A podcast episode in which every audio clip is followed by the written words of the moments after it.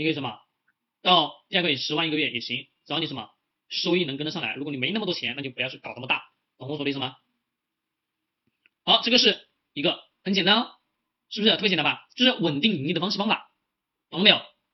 就平均值，平均按最高值跟最高单位的经净值单位的最高跟最低进行对比，产生平均数，平均数就大致的就知道，根据当下的这个基金净值的单位，如果低于平均值，低于这个平均值，买就是定投的定投的手上的什么资金就稍微什么增加一点，定投的资金就稍微什么增加一点。如果说当下的第二个月又要开始定投了，好，定投的时候你发现这个基金的净值高于平均线，适当的减减，懂吗？适当的减一定仓位。过去是五百一个月，啊，不是，前面低于平均值的时候是什么？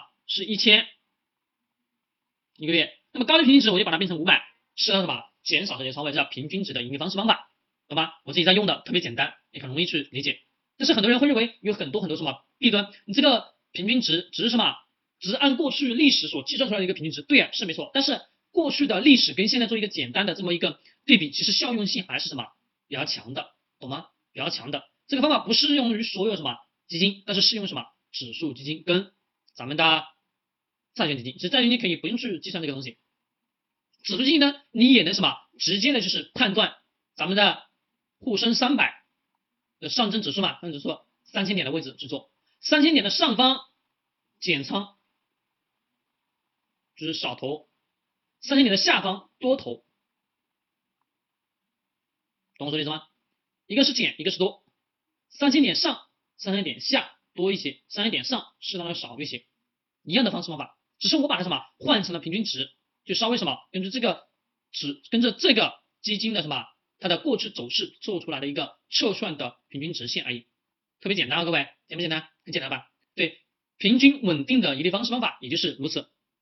我算了平均线出来了，好，当这个值，当这个什么，这个线，就是当下的目标净值要靠近这个平均线的这个位置的时候，从上方下来的时候，减减仓位的，懂吗？开始有什么这个平均值，呃，这个现在目前的净值单位低了很多了，远离平均值了，适当的干嘛？加一部分的仓位，懂我说的意思吗？适当的加一点仓位。